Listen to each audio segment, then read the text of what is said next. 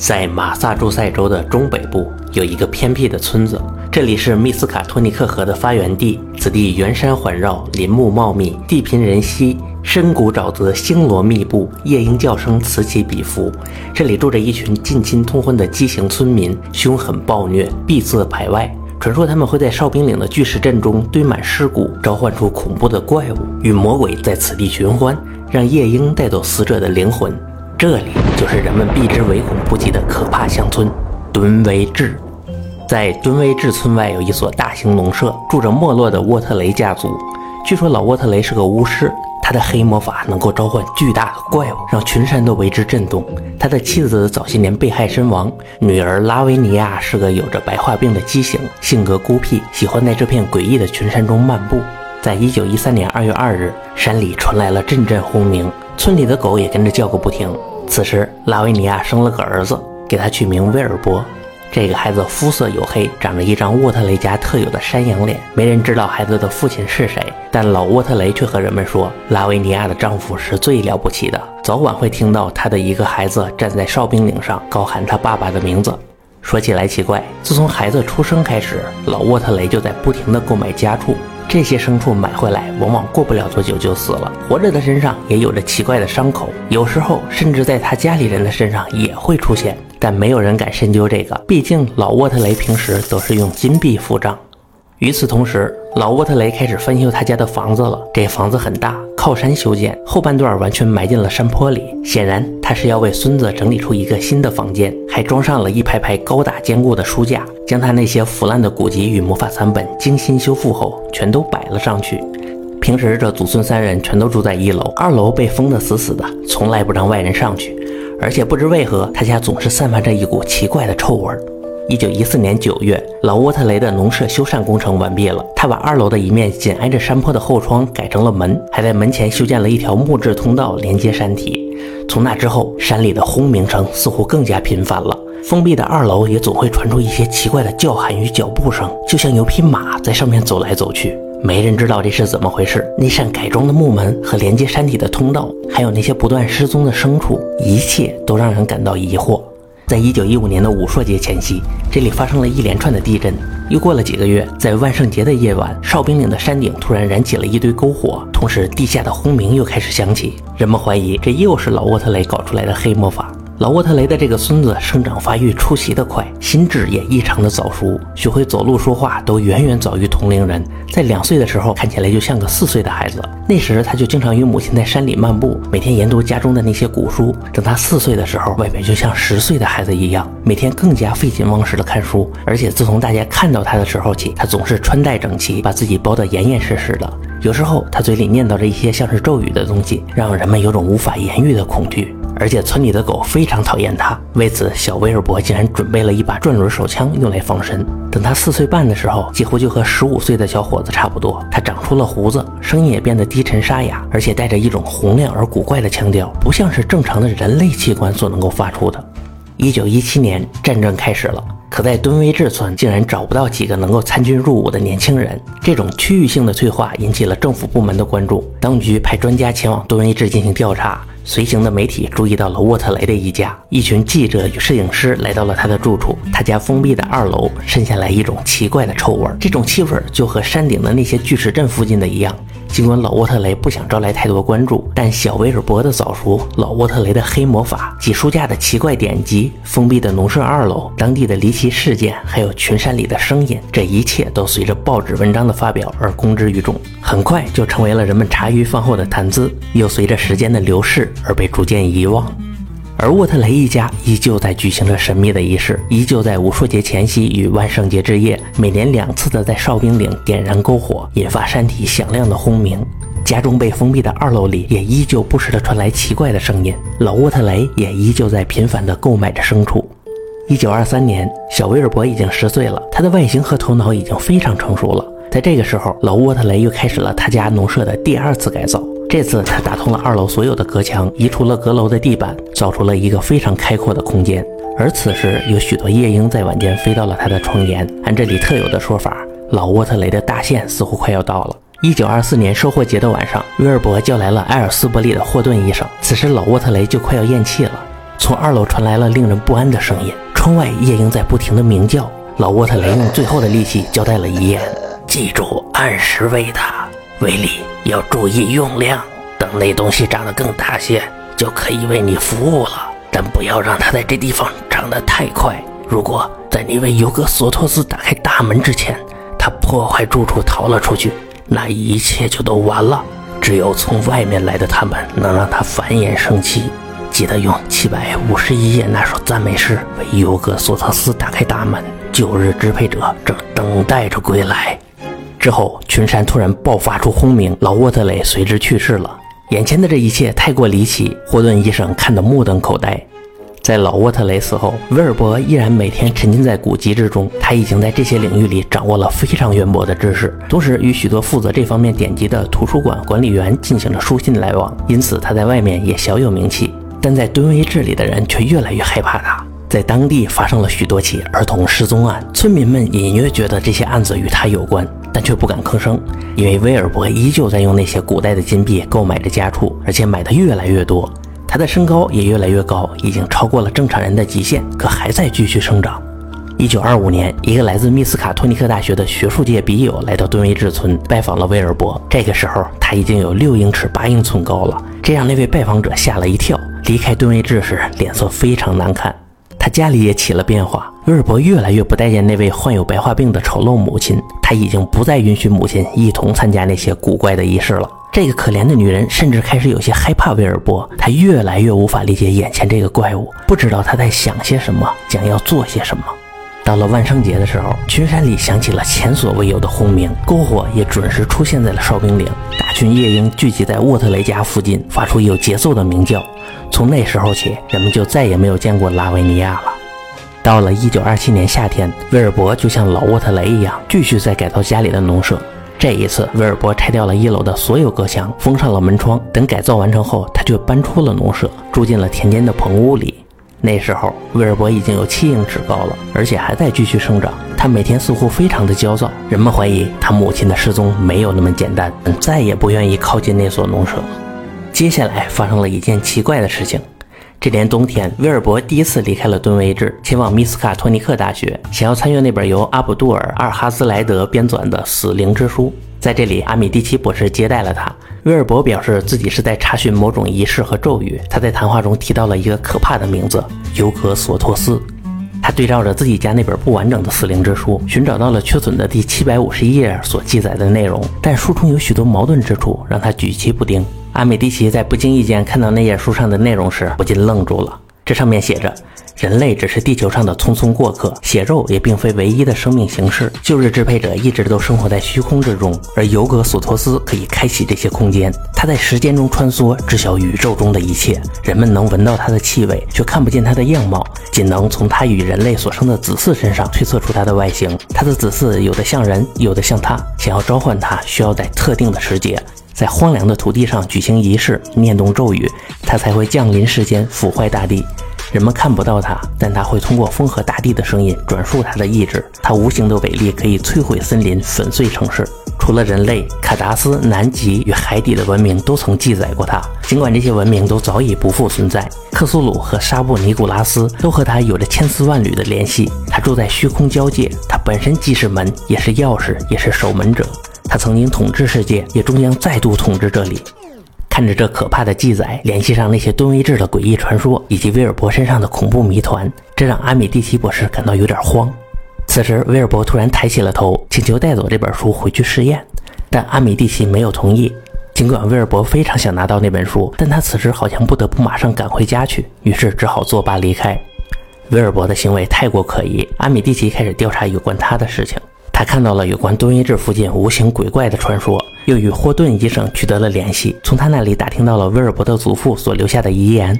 阿米蒂奇博士反复思索着这些，在深入研究过《死灵之书》上所记载的那部分内容后，他感到越来越恐惧。这些可怕的线索都指向了一个暗中觊觎着这颗星球的奇异邪魔。他觉得自己必须做点什么来应对这个恐怖的威胁。在这之后，据说威尔伯又去了一趟剑桥，同样的想要从怀德纳图书馆借走死灵之书，但依旧无功而返，因为他们早就收到了阿米蒂奇的警告。一九二八年八月三日凌晨，阿米蒂奇博士被校园里那只凶猛的看门犬给吵醒了。远处图书馆里突然传来了一阵非人般的尖叫，他匆忙地赶了过去。只见建筑物里充斥着一股熟悉的恶臭，而与此同时，华伦里斯教授和弗朗西斯摩根博士也来到了现场。面前的这个东西正倒在一堆恶臭的粘液里，几乎有九英尺长，旁边掉了一把报废的左轮手枪，他的外套已经被狗撕碎了。眼前的一幕令人感到难以置信。他有着一张沃特雷家族特有的山羊脸，双手与头部看起来还算正常，但下肢却长得像是巨蜥一样的腿，胸腔和背上有着类似蛇和鳄鱼的鳞片，尤其是腹部竟然延伸出许多条灰绿色的触手，上面还长着很多红色的口器。他的臀部长着一双眼睛，还有一条触手状的尾巴，带有紫色的环形斑纹。在他呼吸的时候，他的尾巴与触手会有节奏的变换色彩。种种状况表明，躺在这里的就是非人的威尔伯。他还没有咽气，在死前开始喃喃低语起来。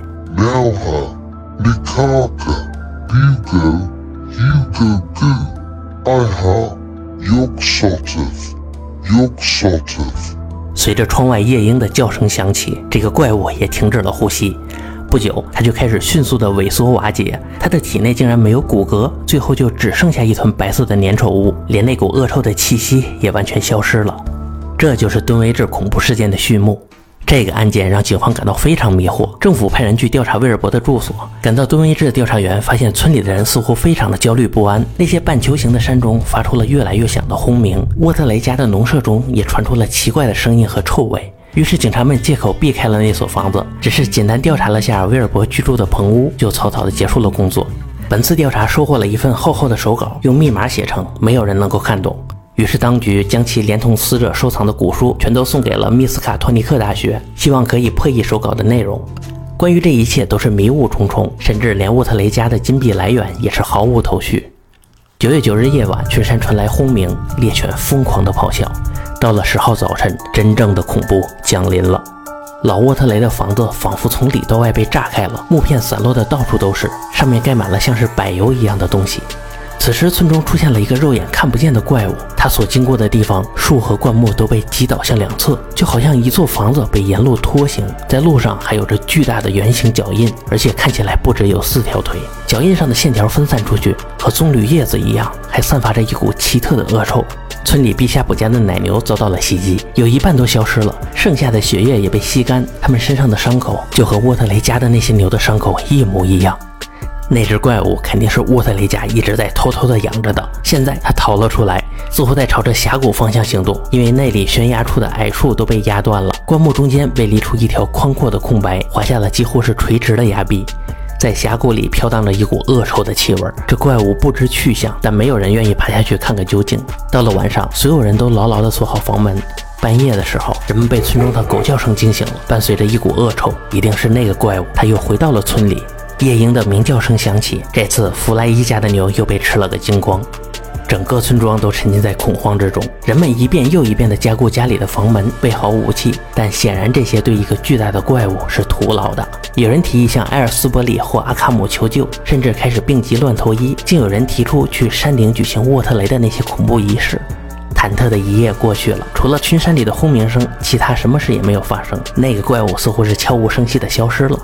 但显然是村民们想多了，种种迹象表明怪物还在蹲位置。哨兵岭周围的山路上又出现了一系列新的痕迹，怪物像是从冷泉峡谷里走了出来，然后爬到了山顶，又折返了回去。那里就是沃特雷家以前举行可怕仪式的地方，现在已经被那只小山般的怪物碾成了一片平地，只有那个祭坛还留在那里。等到了星期四，峡谷里的夜莺不同寻常的鸣叫起来。半夜三点，村里的电话突然响起。人们听到一个惊恐的求救声，但没人敢采取行动。弗莱伊一家从此消失了。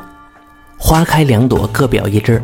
当局将威尔伯的手稿送到密斯卡托尼克大学后，落到了阿米蒂奇博士的手上。他一直在关注沃特雷家族的事情，而且他渊博的语言知识和对神秘仪式的了解，能在这里派上很大的用场。经过不懈的尝试，在九月二日的夜晚，他终于破译了这本手稿。这是威尔伯的日记，上面的内容让他深感不安。今天学会了呼唤万军的阿克罗，小山会回应他，但是空气不会。楼上的东西比我学会的还要快得多，这绝对不是人类的脑子能够做到的。开枪打了艾兰的牧羊犬杰克，因为他打算咬我。艾兰说，如果狗死了，他就要杀了我。外公教给我多尔咒语，我看到了两级地下的城市。等到地球被清理干净后，我就到那里去。在女巫仪式上，空气里的他们告诉我，很多年后我才能清理地球。我想那个时候外公应该已经不在了，所以必须要学会所有空间的角度，尼赫和尼格尔之间的意识。外面的他们会来帮我，不过没有人血，他们就没有身体。楼上的那个家伙似乎也是一样。如果画出维瑞之印，或者对他吹出乙苯卡兹之粉，我就能稍微看见他的样子。他看起来像是武术节前夕里小山上的他们。另一张脸会逐渐消失的。我想知道，等地球被清理干净，没有地球生物在上面的时候，我看起来会是什么样子？随着呼唤万军的阿克罗而来的他告诉我，我可能会被改变。外面还有许多工作要做。这些东西看得阿米蒂奇冷汗直流。尽管已经七十三岁高龄，他就一直在废寝忘食的研究，疯狂的破译。连续三天三夜，他终于读完了这些关系着整个人类存亡的内容，筋疲力尽地倒在了椅子上。随后，他的精神就开始错乱了。他疯狂地宣称，整个世界都陷入了危险，必须要消灭掉封在某个笼舍里的怪物，而且还荒唐地认为，其他维度的恐怖种族将会灭绝地球上的所有生物，并将地球拖进另一个空间。他精神错落地呢喃着：“必须阻止他们。”沃特雷一家就是想让他们进来，尽管最糟糕的事情已经过去了，但我们必须做些什么。这是一场看不见的战争，必须制作那种粉尘。从威尔伯死时算起，他应该已经有两个月没吃东西了。这样下去的话，万幸的是，健壮的阿米蒂奇在两天之后就恢复了神智，清醒了过来。之后，他马上叫来了李斯和摩根，举行了一次深刻的讨论。得知一切之后，两人也深深地感受到了危机。三人没有通知警方，因为这完全靠不住。他们找来了大量的古怪典籍，疯狂地抄写着各种图解与仪式，因为他们三个都亲眼见过威尔伯那不可名状的尸体，对那本日记上所说的不敢抱有一丝的侥幸。阿米蒂奇忙于研究咒语，并开始制作一些化学试剂。他不确定这些是不是有效，但时间拖得太久，敦威治的村民可未必撑得住。很快，他就拟定好了一个作战计划。此时，在阿卡姆广告人上刊登了一则来自美联社的小道消息，据称敦威治出现了一个前所未闻的怪物。看来，大伙要马上行动了。星期五的清晨，阿米蒂奇三人来到了敦威治。这一天阳光明媚，但村里的人却全都阴沉着脸，显然最不想看到的事情已经发生了。他们开着车子在敦威治里四处走访，向人们打听这里的灾难，亲眼看到了被摧毁的弗莱一家的废墟。怪物留下的恐怖痕迹历历在目。他们仔细调查了怪物爬过的地方，以及哨兵顶上的祭坛。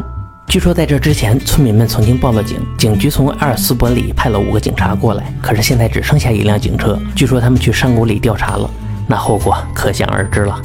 天色渐暗，阿米蒂奇排演了一遍那些仪式，同时也备好了替代方案。李斯紧紧抓着一个小提箱和一支农药喷雾器，而摩根则提着一支步枪，一切准备就绪，就等怪物送上门了。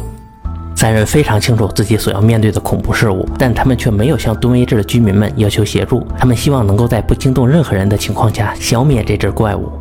随着夜色加深，群山之下又传来了隆隆的声响和夜莺的恶毒鸣叫。从冷泉峡谷里吹来的风带着一股熟悉的恶臭，但怪物并没有出现。它似乎静静地待在峡谷里，等待着时机。就这样，到了凌晨，各种可怕的声音渐渐地停止了，可天空依旧阴暗。开始电闪雷鸣，下起了雨，三人只好躲进屋里，开始考虑究竟应该继续等下去，还是深入峡谷主动出击。正在纠结的时候，几个村民尖叫着跑了过来，带来了一个噩耗：那怪物竟然已经来过了。就在不到一个小时前，毕夏普家被怪物袭击了，惨遭弗莱伊家同样的灾难。村民们全都聚在了一起，不知如何是好。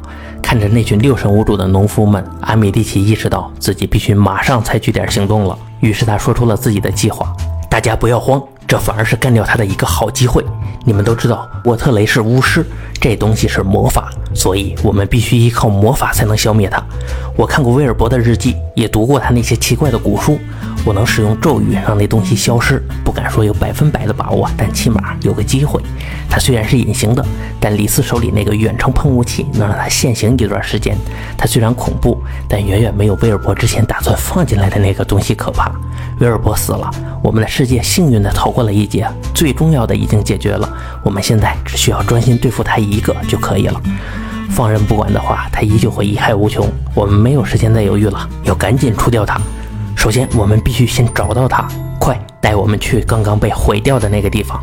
于是，三人在村民的引导下前往了陛下普家。天空渐渐亮起，风暴已经过去。在阿米蒂奇的鼓舞下，人们也逐渐拾回了勇气。陛下部家的遭遇和弗莱伊家一样，生不见人，死不见尸。附近那些可怕的痕迹显示着这个怪物之后的去向。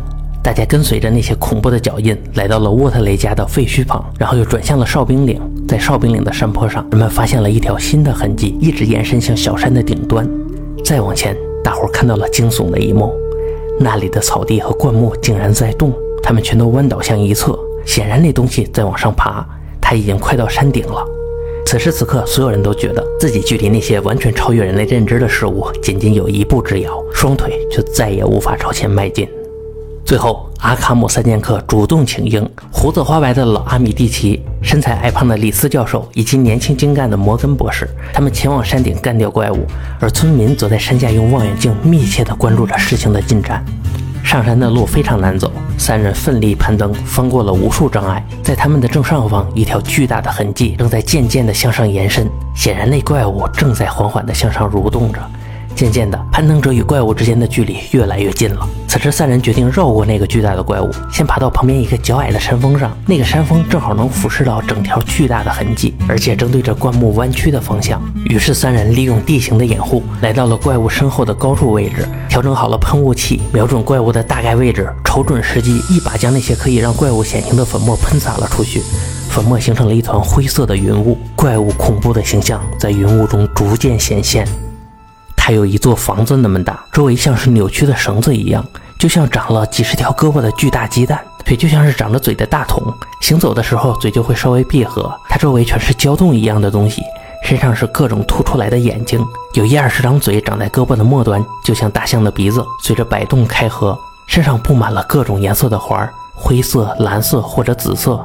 在顶端还有半张人脸，有着红色的眼睛和卷曲的白化病头发。样子看起来就像是威尔伯。此时，山谷中的夜莺就像有了什么反应，开始尖锐的鸣叫。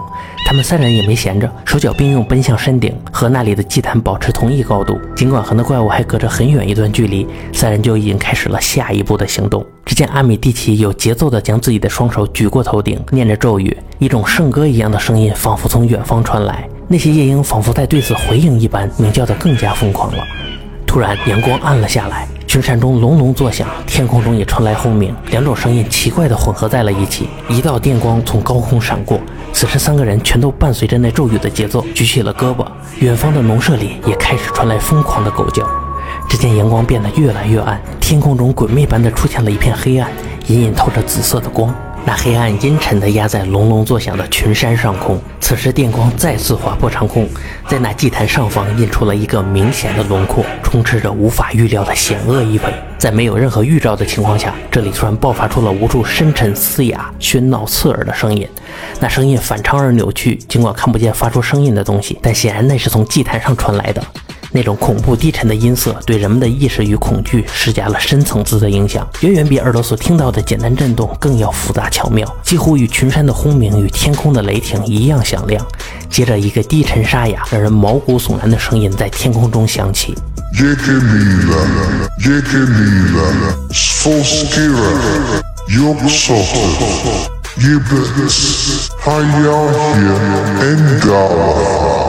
那一波又一波阴沉的低吼听起来断断续续的，就好像他正在努力地挣扎着。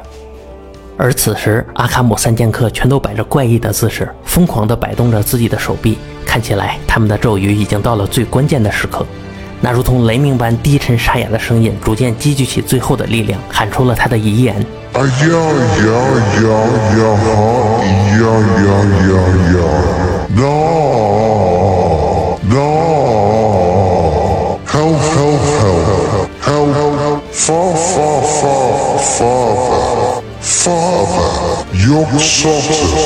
此时一切戛然而止，随后传来了仿佛山崩地裂般的可怕爆炸声，它仿佛来自另外的维度。接着，一道明亮的闪电从紫色的天穹落在了祭坛上，无形的强大力量与恶臭的气息，如同一波潮水从山顶纵贯而下，扩散向周围。树木疯狂地摇晃着，吓坏了的村民在这股恶臭中几乎站不住脚。远方再次传来了狗的咆哮，野草和树叶纷纷枯萎，而田间与森林里落满了夜莺的尸体。随后，阳光再次变得明亮，三个阿卡姆人慢慢的从山上爬了下来。神情严肃的向大家宣布：“那个怪物永远的消失了，他被送去见他的父亲了，之后永远不会再回来。和他的父亲一样，他几乎不是血肉之躯，本就不应该存在于这个世界。如今他已经回到了那个未知的维度，这是一种不属于我们世界的邪恶力量。这种力量遵循着其他宇宙的法则，就是它使威尔伯成为一个早熟而邪恶的怪物。”他们通过仪式将这些东西短暂的召唤出来，不知出于什么目的，威尔伯想要将那东西放进来，消灭人类，再把地球拖进未知的维度。我会去烧了他的日记，炸掉那个祭坛，再毁掉山上所有的巨石阵。至于那个怪物，是沃特莱一家喂养他长大的，他比威尔伯还要可怕，因为他的身体里有着更多源自那里的力量。而且我要强调一下，他并非是威尔伯召唤出来的怪物，他是威尔伯的孪生兄弟。只是比威尔伯更像他的父亲。大家恍然大悟，回忆起十五年前，老乌特雷曾经得意地向大家宣布：“总有一天，你们会听见拉维尼亚的一个孩子在哨兵岭的山顶上喊出他父亲的名字。”